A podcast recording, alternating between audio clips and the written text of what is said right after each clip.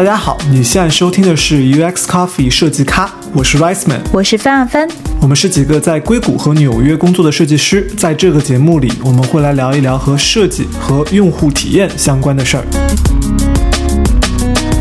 这期节目是一期特别节目，我跟范范范会来聊一聊上周刚刚落幕的谷歌开发者大会 Google I/O。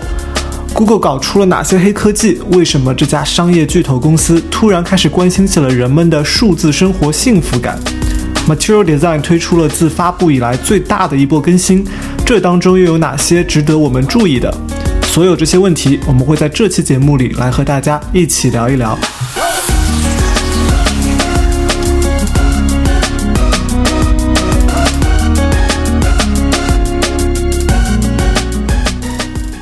你对今年的 Google I/O 怎么评价？你有什么留下比较深刻的印象的部分？我自己觉得印象最深的应该还是就是看到了 Google 在人工智能上他们现在所到达的一个程度吧。我觉得很多人应该就是大家一直在说人工智能，但是不知道人工智能已经到达了我们没有想到的一个程度了。嗯，我觉得这个应该是印象最深的。当然，也就引发了很多关于人工智能的讨论。我觉得。嗯，大家一方面被惊艳的同时，另一方面心里又会开始有一些隐忧，大家会不知道怎么看待这件事情。人工智能它讲了很多个产品，可能大家印象最深、媒体当中讨论最多的还是呃 Google Duplex 的那个 demo。我觉得可以给大家在那个音频里面放一下。这里给没看到直播的同学们说一下这段音频的背景。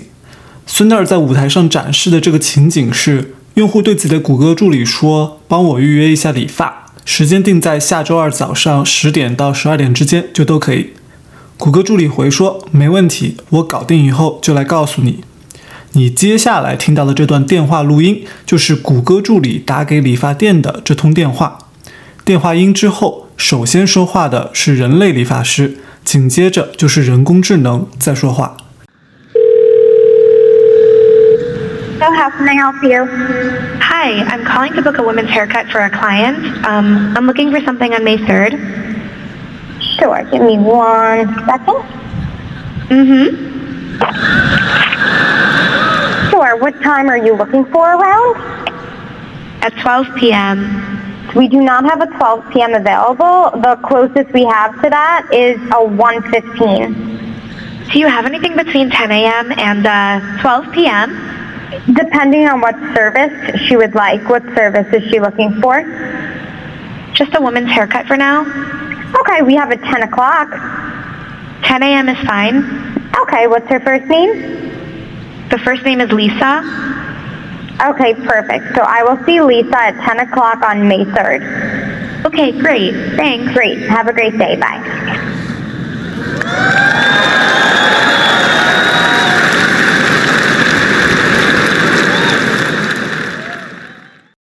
如果我接到这样的电话，我是肯肯定听不出来它是一个机器人的。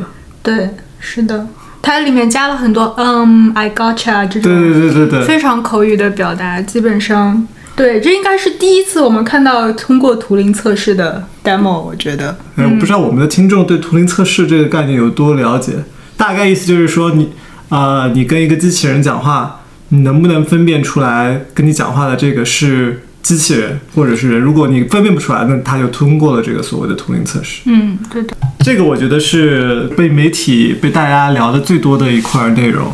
嗯，对，非常非常惊艳这一段。嗯，对，就我其实比较好奇谷歌的动机，觉得很神奇，他为什么挑了这样一个使用场景？啊，我觉得在我看来，这个东西最最厉害的地方，最最有杀手锏的那个应用场景是在。节假日的时候，你呃可能想去某一个饭店或者想去一个商店，你不知道它有没有开门。你搜 Google 的话，它会显示这个商店的一些信息，它会有一行告诉你这个店平时是九点早上九点开门，晚上十点关门的。但是节假日的时候呢，它因为节假日，所以会有一个时间上的营业时间的变化。那这个时候呢，Google 它可能没有这个信息，有些商家会跑到 Google 上面来更新它的这个开门时间的。情况，绝大部分商家不会更新这个信息，那这个时候你就可以批量的一下子打给所有的商家，然后来确认它的这个时间，然后把它更新在这个商家的这个页面上。嗯，我觉得这是一个现在就可以用到的一个一个可以应用现在这个技术的一个地方。嗯，但是我我也可以挑战你一下，就是我觉得为什么要做成真人语音的形式？因为如果你打过去说我是 Google Assistant，或者甚至你听上去可能并不一定需要要有嗯 I gotcha，就是这个背后的意图，为什么你要让一个机器人听起来？像真人，然后去跟商家沟通。对于商家来说，我也不知道他们会怎么想。他们就是接线员听，跟一个我以为是真人，但其实不是真人的人进行了一场通话。我不知道他们会怎么想。可能你只是问询问说店有没有开门，呃，营业时间，今天打不打折，这些也许是没有关系的。但是你也可以。想象它可能会有很多，你知道，就是走偏了之后的话会怎么样？我听到很多人其实对于这个 demo 的挑战就在于这个用力，一个就是他们觉得，哎，这件事情不需要用到一个能够通过图灵测试的这个智能语音系统来解决，光你你你能做到这件事情，就会让大家会一下进入说。那你还能做到什么事情？这件事，这个能力的边界在哪里？我觉得更多就是让这个世界看到 Google 在这个人工智能上的这个进步到到底到哪个阶段了。嗯，我觉得很多人应该是出乎意料的，觉得哎，我还没有预料到。所以，嗯，我是我有一种感觉，就是人工智能会比我们想象中来的那一天要早。就是看完 Google I/O 之后，给我的是这种感觉，我我又有了那种。科技会以指数倍的方式发展的这种感觉。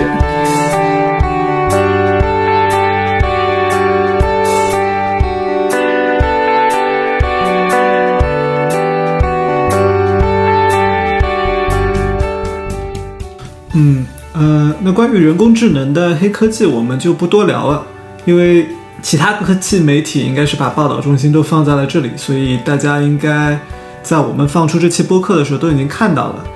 我们再来讲讲安卓吧，尤其是这个被提出的新的概念，叫做 digital well-being。嗯，digital well-being 应该是 Google 发布安卓 P 的时候说的，安卓 P 的这次的三个核心的理念，一个就是人工智能，然后还有一个是 simplicity，就是简单，然后最后一个就是 digital well-being。嗯，所以其实这是被提到了一个很高的、很重要的一个地方吧，就是。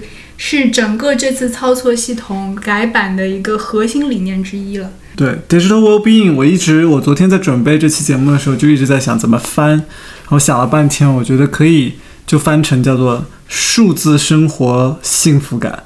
就这个概念，我是呃之前没有看到过这个词。就是我看到这个概念的时候，我脑子里第一反应出来的就是我们我们公司的这个非常独特的一个岗位，叫做 design ethicist，就是。设计伦理学家，啊，我是之前看过一篇啊文章，我们可能公司里面有那么两三个这样子的设计师，他的这个工作我感觉就是专注于去讨论设计伦理问题的。作为一个这样巨头的公司，设计伦理是一个非常非常重要的问题。当你的产品分布在全世界可能几十亿人的。生活的角角落落，那你势必就要讨论伦理这样的问题。嗯，然后幸福就是伦理学当中我觉得很重要的一个，嗯，一个话题。嗯，就最明显的一个问题就是，大家花了多少时间在自己的手机上？很多现象级的产品，他们所谓的成功都是以说几乎所有人都在玩这个，沉溺于这个产品，每天花。半个小时、一个小时，甚至两三个小时，在某一个产品上，嗯，对，所以其实我很早就想要知道，比如说我特别喜欢用的一个 app 叫虎扑，因为我是那个球迷，所以我一直想知道我每天花在这个软件上的时间到底有多长。但是 iPhone 没有提供给我这个数据，我也曾经去想去找过这样子的软件，能不能告诉我，但没有。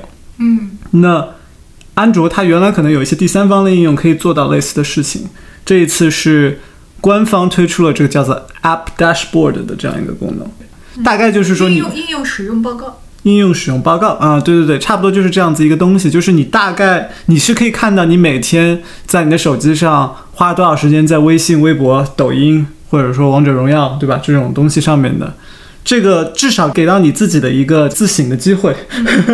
对，聊知道自己的行为吧，至少可以自知吧。对，嗯自知，先先从自知开始做起。嗯，然后它包括也推出了一些我觉得很有意思的功能啊，就是 App Timer 这个功能是说你可以设置你想要使用某一个一个 App 的时间，就比如说你今天你你说你每天最多花半个小时在微信上，嗯所以你就设置这样一个时间。那一到这个时间呢，这个安卓系统就自动把这个呃 App 的 icon 就是这个图标变灰白。嗯当然你还是可以打开了，但是它给到你一个很强的提示，说你已经超过你的时间限制了。嗯嗯，demo 里面还有有一些例子，比如说是你看 YouTube 看太久了。嗯，然，后你要让让你停下来，这几几乎就是跟自家产品的这个商业利益或者运营利益相背背离相冲突的这么一个用力，但是谷歌自己把它提出来了。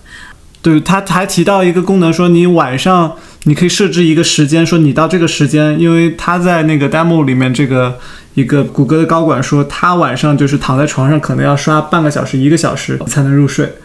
那你可以设置一个时间，现在就是说你到了一个时间，手机会变黑白。嗯，他说一旦变黑白了，你觉得这个手机一下子就索然无趣了。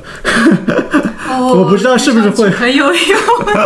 我不知道这个是不是真的就是对每个人都有效，但是我觉得能够说作为一家就安卓系统，可能是二十亿用户这样子一个量级的，可以去开发出这样的产品，还是需要一些勇气的。对，这应该是应该是有很多阻力的。这让我想起来，就是我们前两天看到，就是乔布斯有一段话，就是说，能够做出真正成功的产品的公司，不应该是由会计或者说 marketing，不应该是有以数字为目标的这些部门来领导的。嗯，真正产产品能够成成功，应该是由产品团队来领导的，因为他们想的是人的用真正的用户的人的福祉是什么，利益是什么，他们的体验是什么。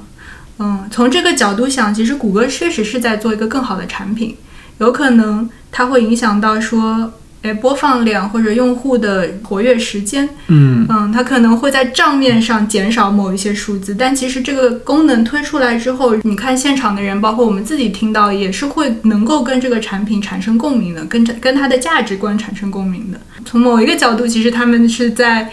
呃，以退为进的做一个更好的产品吧，但确实是我觉得内部这应该是要经过很多轮斗争才能够才能够实现的这么一个决定。对，我觉得就是你你前面说到的这乔布斯说的这个话，嗯，我部分认同，因为其实现在大部分的产品团队也都是数字驱动或者是数字导向的，你的这个呃 launch 是成功还是失败，就是看你核心数据它你对它的影响嘛，对吧？那产品经理啊、设计师啊，包括工程师啊，都是背负着这些啊，可能国国内在 KPI，我们这边用 OKR 什么，可能你很难去跟他对着干。所以这就是为什么我觉得数字生活幸福感这个 digital well-being 的概念，可能需要所有人，就是我们，包括可能很多听众都是在各个公司设计师可以去想的问题。也许设计师是最早去想这个问题的这样一个群体。通常我们会觉得设计师离用户更近一点，嗯，他和产品还有那么一点点的这个距离。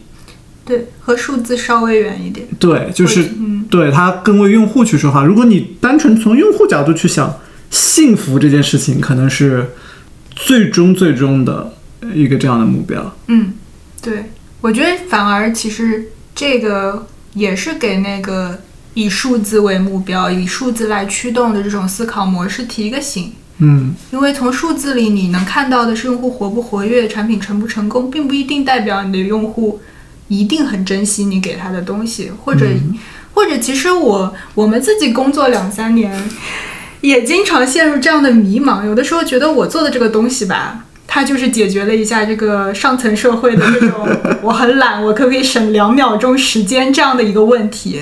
有的时候你会觉得我真的给这个社会带来价值了吗？就是。其实自己工作也会有这种迷茫，嗯，然后有的时候可能你就太陷入说啊，这个用户要这个要好用，嗯、这个要简单，这个可以省力，呃，我不要点两下，点一下就可以。呃，但是你再拘泥在这种细节里的时候，时候跳出来，再从另一个视角看这个问题，就会提醒你，哦，我是在为人设计。嗯，嗯，对，以用户幸福感为指标。这个太难了。哎这个让我突然觉得做设计师更有使命感了一点。对，设计师可能会更能够感同身受，就是你的设计是为了让用户更幸福。嗯，就说到底，其实是应该这样做。行各业的工作的一部分价值，除了自我实现，也是说给别人带来快乐和幸福。嗯，可能很多人工作的时候都会去想这个问题吧，就是说你为这个公司带来了价值，但是你为这个社会，或者说更具体的讲，为你做的这个产品面向的用户带来了什么？嗯说到幸福，可能还有一个概念，我也是我我觉得也特别好的是。劈柴哥提提到的这个叫做 JOMO 的概念，就是我们可能很多人都知道 FOMO，Fear of Missing Out，就是害怕错过。很多产品是事实上是基于这样子一个心理去建设的，就是说我们知道很多用户害怕错过一些东西，所以我们会去做。说你可能在订一个酒店，说同时有一百多个人在看这个酒店，所以你要赶快下单，这个机票明天就要涨价了。很多时候，我们的设计是利用人的这类似的这种心理，就害怕错过。但是劈柴哥说的是，我们要鼓励用户去享受所谓 joy of missing out，就是享受错过的这样一种感觉。对，讲到这个 Joymo，让我想到一个例子，就是嗯，今年应该是年初吧，发布的一个在 Indiegogo 上发布的这么一个产品，叫做 Light Phone。然后它是一个就 e ink 的屏幕，就其实就是 Kindle 的这个技术来做的一个手机。所以因为它是本身是 e ink 的，就是代表这是一个黑白屏幕的手机。然后它采用了非常极简的这个设计，尤其是在功能上，它真的就只能用来发短信、看时间、看天气。嗯嗯，但是很神奇的就是很快很快就众筹完完成了。嗯，说明这个用户的需求是真实存在的。对，当你发布的时候，他们说哇，这个真的是个很好的想法，我就是想跟这个世界在某些时间能够断绝联系，嗯，或者说我的世界就不需要那么复杂，有可能确实只要这几样东西，我也可以活得很好。我想看一看，如果我没有没有这么多 app 在身边，我的生活会是什么样的？嗯因为今年其实科技公司也经历挺多冲击的，像 Facebook 的这个呃用户信息泄露的丑闻啊，包括好几家公司的这个无人驾驶、自动驾驶技术然后出现的问题啊，嗯，都是把这个科技有可能带来的问题，或者说人需要需要去思考人和科技的关系，这些问题变得越来越紧迫了。嗯。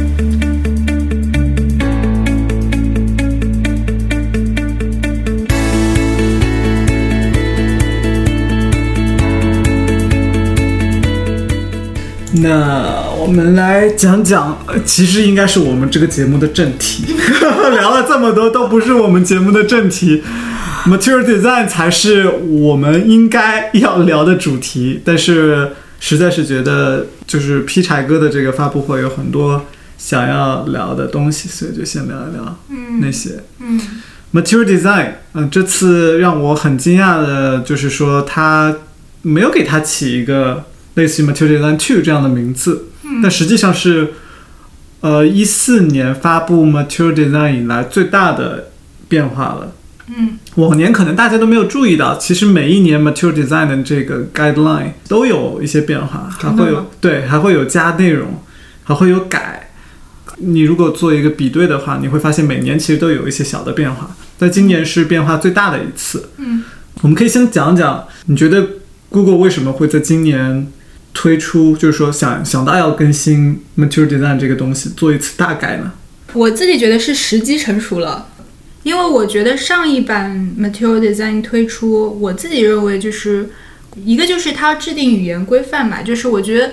呃，上一个是将近四年前四年前的时候，你如果把 iOS 应用商店和安卓的应用商店 Play Store 打开的话，你会觉得是有质量上的差别的。我觉得，啊、差，我觉得差的特别的，嗯，特别特别大。对，然后然后很多时候大家可能不知道怎么给安卓设计，呃，iOS 上的东西能搬到安卓上吗？不知道。然后从从设计到开发，我觉得都是比较混乱的一个状态。那其实对于谷歌的生态系统，或者说对于谷歌的愿景来说，那它肯定是希望整体提高这上面的，呃，应用商店上这种第三方开发者产品的质量，来让用户来吸引更多的用户嘛。所以，嗯，Material Design 就是做了这中间一部分，就是设计，从设计的设计质量的角度，怎么去提升所有 App 的这个水准吧，就是至少说。把大家都落后、远远落后的状态拉到说我们在一个平齐的起跑线的状态，所以，呃，我觉得上一版的 guideline 你就可以感觉到制定的非常详细，嗯，就是甚至于到了那种你拿到、你看到这这一版的 material design，你有一种我可以无脑根据这个 guideline 设计出我们家 app 的感觉。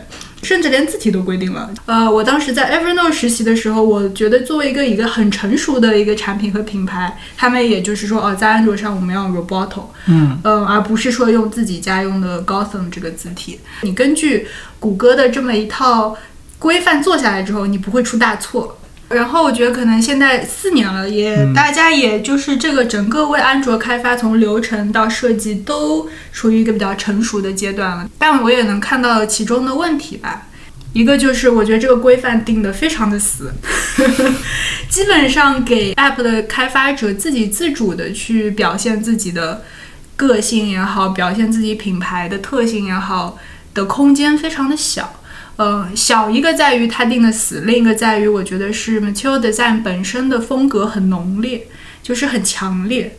因为如果你对比 iOS 的嗯范例也好，包括他们对于 icon 的整个的范例也好，包括他们对颜色的使用也好，我觉得是一个非常 muted design，就是像被静音了一样的 design，就是这种设计是比较在背景里的。但是谷歌的这套 Material Design 是。更多是要张扬风格的，就是颜色用的很浓烈，包括用很多这种很明显的一些元素，所以对于第三方开发者来说，就进入一种，哎，就同样的，可能你同样类似功能的产品放在一起比较，都差不多长的，对吧？我觉得，我觉得其实第一步也是很必要的，就是把大家都。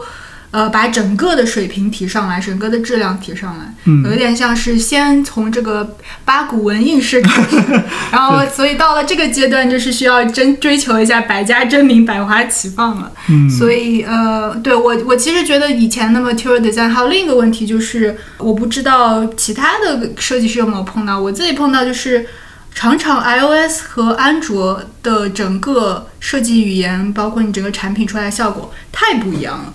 嗯，然后嗯，但这就有很多经常设计师会讨论的，就是我到底为安卓要做一个多不一样的产品，或者为 iOS 要做一个多不一样的产品。对于设计团队来说，你每次都要维护两套很不一样的 UI，嗯，其实成本也很高。然后对于维护你的产品形象的或者产品体验的这种一致一贯性，成本也很高。所以我觉得这都是这一版的 Material Design 有可能可以解决的问题吧。我觉得，嗯。嗯，对，所以顺着你刚刚说的这个四年前发布的第一代 Material Design 的这个问题做下来啊，谷歌确实是沿着这个思路去想的，为今年的这个做革新。我们可以聊一聊啊，今年发布的一些东西的一些变化吧。嗯，你看到什么变化？就首先就是我觉得开始把这个。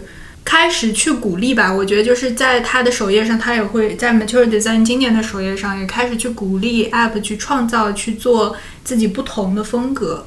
嗯，这次开始强调说，不是说你就紧跟着我的范例来走，而是说你要让你的 App 看上去有自己的性格。其实表现就会是在，比如说你，他不会再跟你说你必须要下载使用 Roboto，你并不是一定要用圆形的这样的 Floating Action Button，它也可以不一定只在底部的右端，它可以在其他不同的地方。嗯，包括是颜色的使用，它像像去年的话，它有一个页面整个就是。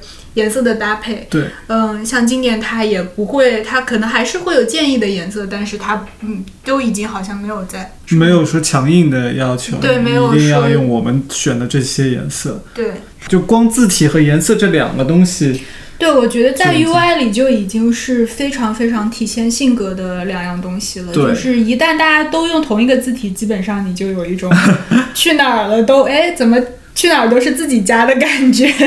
对，嗯，对，然后再加上这种，嗯、都是圆形的 floating action button 浮在界面的某一个位置啊，这样嗯就就是确实会很容易没有区分度。对，对，我觉得他就是在想方设法的说怎么让大家区分开来。嗯呃，Material Design 他自己带了几百个就是画好的这种图标。嗯嗯，他为了防止大家就从这几百个当 icon 当中选呢，你看这个 i 呃这个应用也是用这个 icon，那个应用也是用这个。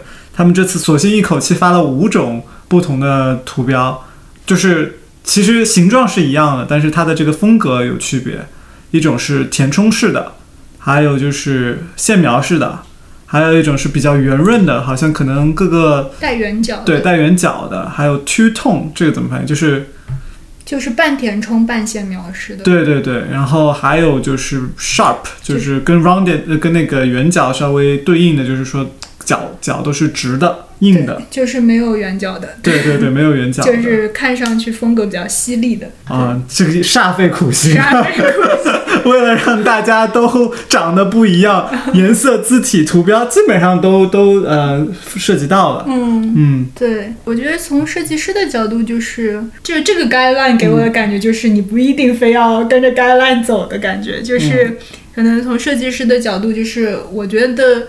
就是我得到的信息就是说我的自由度更大了，我可以把这个 guideline，就是把这个 material design 的这个范例作为一个参考，但并不是所有的东西都一定要按照它来遵循的，就是按照它的呃 Google 的制定的这个规则来走的。嗯，嗯对这些是比较明显的视觉上的变化。嗯呃，可以再讲一讲交互。交互上的变化，我觉得最主要的就是这个 bottom app bar，就是在底部的这个导航栏。这个我之前在知乎上有写过一个答案，有提到过这一点。你可以从 Google 早期去年、前年开始做的一些 app 当中，能够找到一些端倪，就是他们开始尝试把原本传统上在顶部的那些导航功能放到了下面。那这一点的话，呃，虽然就是说在这次大会我没有听到他们说呃说到这个原因，但是大家可以猜测出来，就是说手机变得越来越大了，越来越长了。你单手持握的时候，原来在顶部导航是在你可触及的一个范围内的，现在都左上角的那个返回按钮，你如果用的是 iPhone Ten，你单手持握的时候，你需要调整一个姿势去按，这样子、嗯，对吧？我们以前有个同事就是。呃，点左上角的按钮有一个 trick，就有一个小技巧，嗯就是打开锁屏之后转动手机，然后这个按钮就一下移到了你大拇指所在的位置。哦对对对对，可能大家都开发出了自己的一种 对呃，iPhone Ten 应该是二比一的这个比例了，我觉得已经就是一种反人类的比例了。是我听说今年可能要更大。就从日本，呃，我之前看到一个日本人发了一个 Twitter 说，哎，今年可能是吗。我听到的谣言是要做一个小版本的 iPhone Ten 呢。哦，是啊，哦这个就不知道了我非。常期待的，请不要告诉我再做一个更大的手机。呃 但不管怎么样，只要 iPhone Ten 这样子的手机存在，那安卓因为生态也很多嘛，就国内也有很多厂商做的是超大屏手机。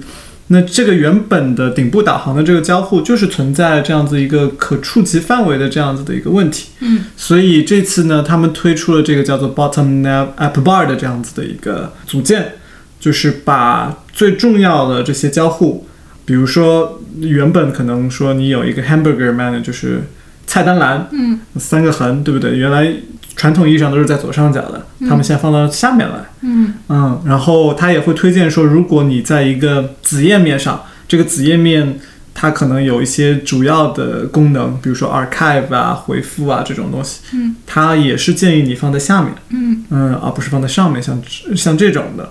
那我觉得这个是一个比较有意思的呃变化，包括在系统层面，安卓 Android P 我们也能看到，谷歌原来在原生系统上，它那个 Google 的这个搜索框原来是在最上面的，对。它也它也挪到最下面来了，嗯。就是大拇指完直接可以按到的这样一个地方，嗯，嗯，我觉得这个是比较有意思的变化，对，这个是它有合理的地方，也有不合理的地方嘛。我觉得，比如说比较呃不太合理的地方有几个，一个就是 hamburger menu 在底部，我觉得是有争议的，因为从信息层级来说，对，它在底部是不太合理的。很奇怪，就是你会觉得上面应该是比如说一个目录类似的东西啊，下面是内容。对，然后或者说你从另一个角度，之所以你把东西放进 hamburger menu，就是因为在呃交互层面上没有那么重要。呃，然后你把它放到了底部，变得非常容易点。它中间也有一些矛盾的地方，因为 hamburger 本身触发，很多人也不一定是按照按点左上角去触发，而是滑动从边缘滑动去触发的。嗯，所以呃，因为我昨天就吃自己试了一下，拿自己的 app 自己试了一下，然后我就看着那个 hamburger menu 就有一种很冲突的感觉吧，嗯就是因为。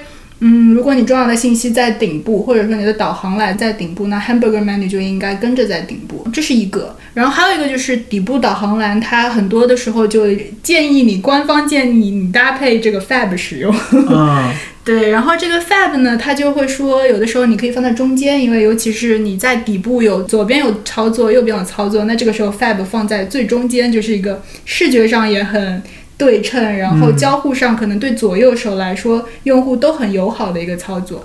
然后我碰到的问题就是，我觉得呃 fab 在底部的中间是非常非常惹眼的这么一个、一个 UI。它以前在右边的时候，至少对于从左到右阅读的人来说，很很多时候右边的信息会没有那么重要。我觉得它可能会没有那么的惹眼，没有那么的扎眼。但把它放在正中间之后，我觉得就是有一种你做什么都有一个圆圈，对，嗯都会挡住你的视线的感觉。然后我自己试了一下，就是觉得一开始觉得哇，这个 call to action 很明显，嗯因为很大，它有的时候都是建议你可以不只做圆的，你可以做成一个 bar。嗯，但是用起来的时候觉得也不是不一定就那么好用。嗯我自己的感觉可能坐在子页面里去做这个，用这个底部的交互会好用一些，嗯会合理一些吧。嗯。但不管怎么样，它给了这个你的自由，就是不像以前就规定在右下角，你现在可以放中，间，可这个跟以放左边。呃，对，这个跟 iOS 就有了很大的对比。就 iOS 很多的像、呃下一步呀、取消呀、完成啊这些操作，他们的范例都是在顶部的，都是在对右上角啊什么。右上角和左上角的。然后标题居中，左右上角是操作。我觉得 iOS 就应该学习一下。嗯，不知道今年的 WWDC 好像应该就是下个月了吧？对嗯，我很期待新的 iOS 会发生什么样的变化。其实我对于 design guideline 的嗯概念是，我就觉得就没有，我自己觉得就 app 已经发展到一个你作为设计师也好，或者开发者也好，并不一定要完全去按照 guideline 的建议去设计或者开发的一个阶段了。嗯，就是真的就是像 material 这样买百家争鸣的状态了。我觉得 UI pattern 并并没有什么是属于 iOS 的还是属于安卓的，我觉得只有好的和坏的。嗯，如果是一个好的 pattern，大家就会去用，就应该就应。该去使用。嗯我觉得作为设计者或者开发开发者而言，就是为什么要说哎这只有安卓才能用，或者只有 iOS 才能用？如果它是一个好的交互和体验，我觉得就应该尝试去使用。是，对，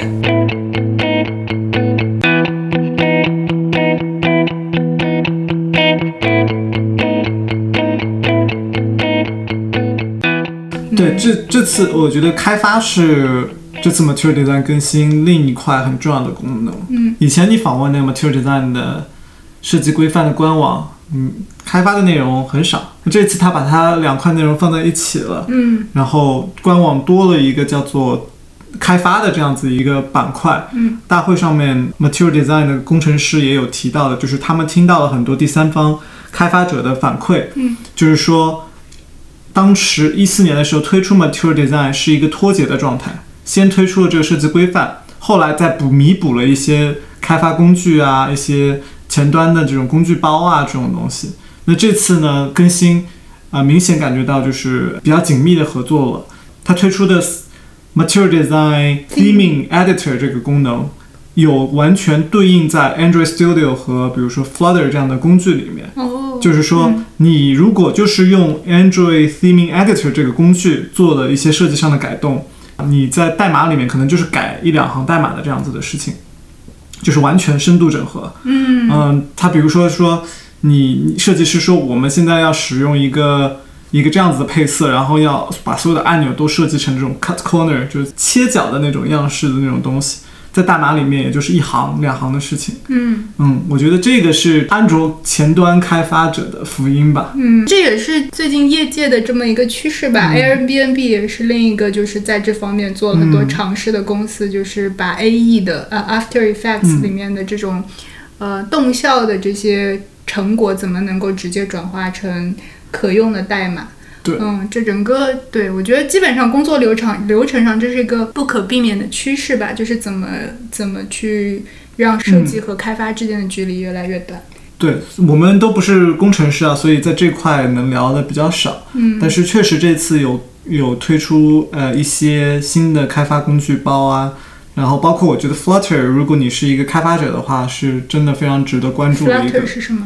一个工具。对，Flutter 就是一个在我理解看来就比较像是 React Native，就是你你写差不多同一套代码，然后是同时为啊、呃 iOS、安卓开发的，那嗯大部分的代码是可以重用的。对这次跟 Material Design 整合的这么深度，我觉得给到一些开发者额外的动力去使用吧。嗯就是如果你是想要开发一个 Material Design 的这样子的一个 app，、嗯，你看，就是代码世界也已经进入世界大同了，为什么设计世界不可以呢？为什么还非要有一个 iOS app 一个安卓 app 呢？我我心里觉得就是未来应该是就是你设计一套，对，因为因为开发一套，所有对，可能就是你在呃移动端它，它的你知道，它到成熟到一个阶段之后，它就是会趋同的。有的时候，我觉得甚至谷歌或者苹果，它是在为了不同而不同。嗯。还有，我总我觉得 material design 呃 material guideline 总体来说还是一个很好的学习设计的工具。哎，我觉得，其实本身你拿这个网站来当做视觉设计和交互设计的这种入门教程，其实就也挺好的。那真的，嗯是，我觉得其实很多初级设计师，就我刚毕业的时候，都还没有真的说逐字逐句的去看这个 material design。很多时候其实就是跟风画一个照着样子，依葫芦画瓢去做、嗯去做这个。但其实，呃，自己真的开始做设计之后，有的时候会想，哎，为这个线跟线之间排版什么样的 cadence 是更合理的？嗯，嗯，然后会跑去看 material design 和呃 iOS 的 human design guideline。对，其实这两个网站或者说这两个设计规范都写的特别细，我觉得与其在外面各种找啊，不如嗯。就通读这两个网站，真的能学到很多，因为就是有好多设计的理由都写在上面，对就是他会告诉你为什么我们推荐这样做而不推荐那样做，对，这样子你会也大概知道说，哦，原来在这些制定设计规范的设计师心目中，他们是有这样的考虑。嗯。嗯，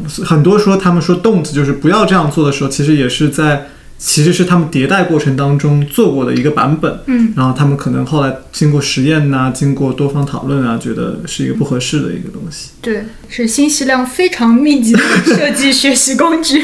是，对，对，但是对，我觉得对于就是在校学生，比如说想要接触业界的设计规范的时候，这个是其实最好的一个学习习材料，对就像是。对，虽然这么说有点无耻，但是我觉得就是原点读原著的感觉。嗯，对，是的。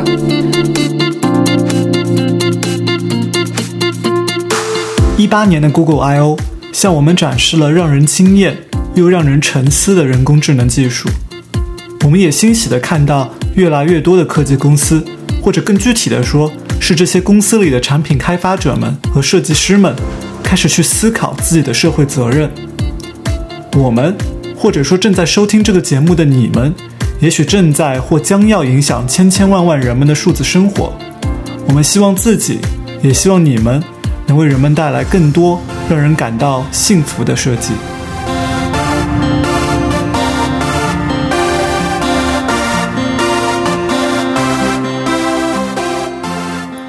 感谢你收听这期节目。